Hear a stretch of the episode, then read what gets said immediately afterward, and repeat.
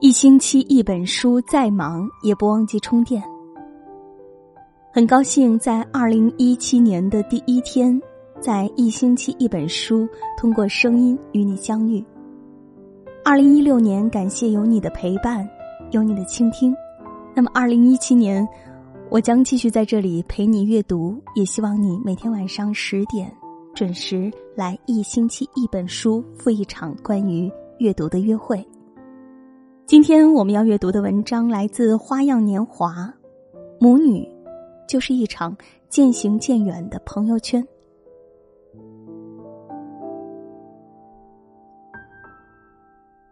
早上，我开车行驶在路上，车载收音机里传来这样的消息：一位六十三岁的母亲在朋友圈公开征集一名女儿，年龄十九到二十四岁。如果陪他去三亚旅游，他不但愿意负担全部的旅游费用，并且赠送 iPhone 七手机一部。What？这么好的事，天上掉馅儿饼，还是天上掉陷阱？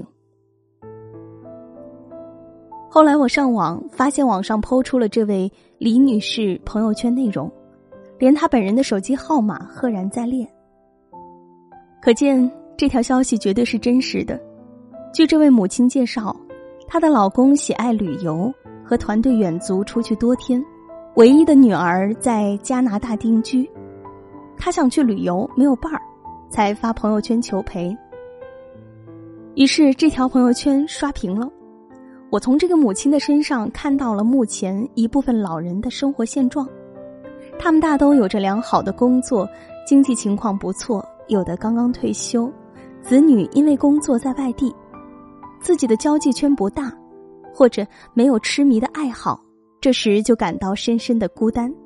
纵然有钱有闲了，恐怕也只有玉容寂寞，泪阑干。这条消息凛冽了我，我能理解每天夜里只有一个人的世界，体会有话说无人听的悲哀。满目的孤独似疯长的野草，只好用金钱来换取短暂的陪伴。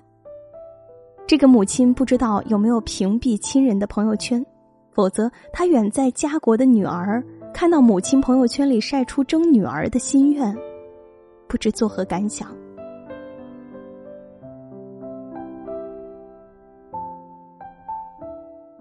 陆怡的姑娘七宝是个励志妞，出国留学找的是外籍老公，拿着高薪，定居海外，夫妻二人年薪数百万之巨。在海外属于精英阶层，开豪车住别墅，还给父母在武汉的汤逊湖买了别墅，简直就把身边那些在家门口混饭吃的同龄人秒成了废物渣子。那些年，精英七宝是我们的头号公敌，我们一个个在他的光环下黯然失色，我们拼尽一生也无法逾越，我们不想仰视，也无法直视，他的消息。源源不断的传回来。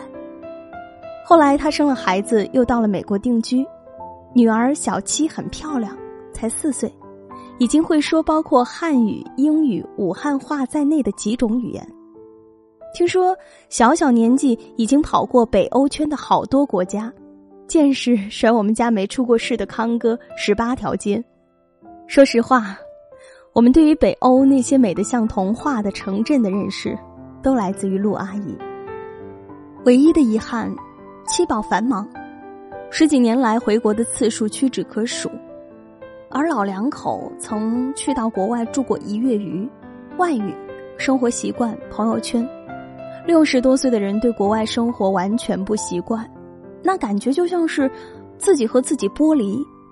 哎，用陆阿姨自己的话说，就是有福享不了。逢年过节，陆阿姨会把亲戚请到她的别墅，一大桌亲戚围坐吃喝玩儿。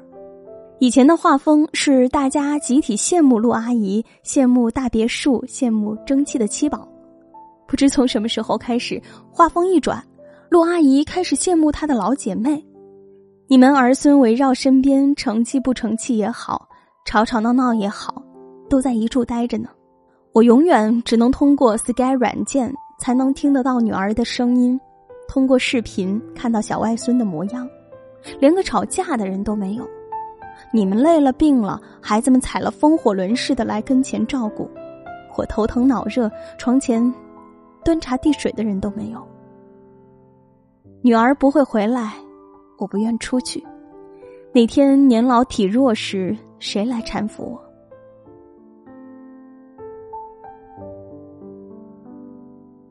我的同事燕子有一次回他老家，回来给我们描述了一幅情景。我们办公室集体唏嘘了好久。村口有一座石桥上，桥的这头坐的是几个老太太，那头坐的是几个老头子。这些上了年纪的老人，翘首以盼的是早已到城里安家的子女，偶尔抽空回家来看看。每当有孩子从外地回来，那家的老人就像过节般的欢天喜地，买菜杀鸡。临走，攒了一年的好东西都拿出来，让孩子们带回去。但大多数时候是，老人们呆呆的坐着，仿佛桥上的石墩，静默无声。他们等不到永远忙碌的孩子，他们永远不会说：“孩子，我好想你，你能回来看看我吗？”他们只会说：“孩子在外面好好干，我好着呢。”那桥头孤独的身影，刺痛了谁的眼？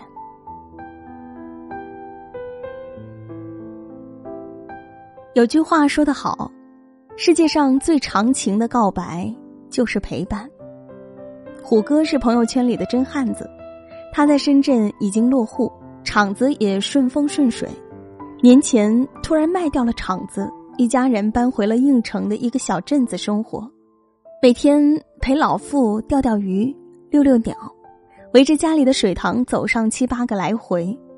朋友大惑不解：人到中年何事折腾？虎哥轻描淡写：老父已是肺癌晚期，化疗痛苦，还无济于事。我只能陪在老父身边尽孝。如果我不回来，哪怕日后我登上福布斯，都会永远抱憾。钱是王八蛋，用了还能赚。朋友一时无话，只觉耳边一阵嗡嗡。等他清醒过来，胡哥提醒他：“快四十岁的人了，怎么哭成狗？”他想起自己的父亲，他的父亲患病的日子，正是他一个微电影拍摄的最后收尾阶段。他砸进去了近八十万，大部分都是借的。他焦虑，一心要尽快弄好，让父亲看一眼。可是，子欲养。亲不在，他的电影在后来拿奖无数。每当他听到筷子兄弟的父亲，他就哭得不能自已。我是你的骄傲吗？还在为我而担心吗？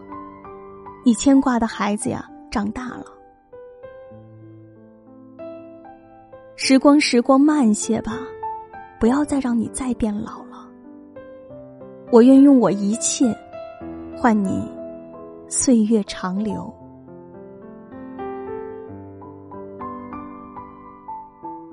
以前朋友圈有个让人落泪的句子疯传：“我拼命赚钱的速度赶不上父母衰老的速度。”现在钱是赚到了，人却见不到。母亲的孤单刷了屏，亲情的维系欠了费。过去。儿童成了留守儿童，得到了全社会的关注。今天，老人成了空巢老人，谁来为这份孤独买单？什么时候亲情成了一轮仰望，却无法企及的明月光？什么时候，亲情成了一只握在手里却永远收不到线的纸鸢？别让亲情成了一盏等不到夜归人的路灯。别让亲情成了我们紧紧偎依的旧照片儿。今天，物质富裕了，但不知什么时候，孤独却如影随形。巴尔扎克说，在各种孤独中间，人最怕精神上的孤独。生死注定烟消云散，有谁来读孤独感？我什么都好就是你不在身边。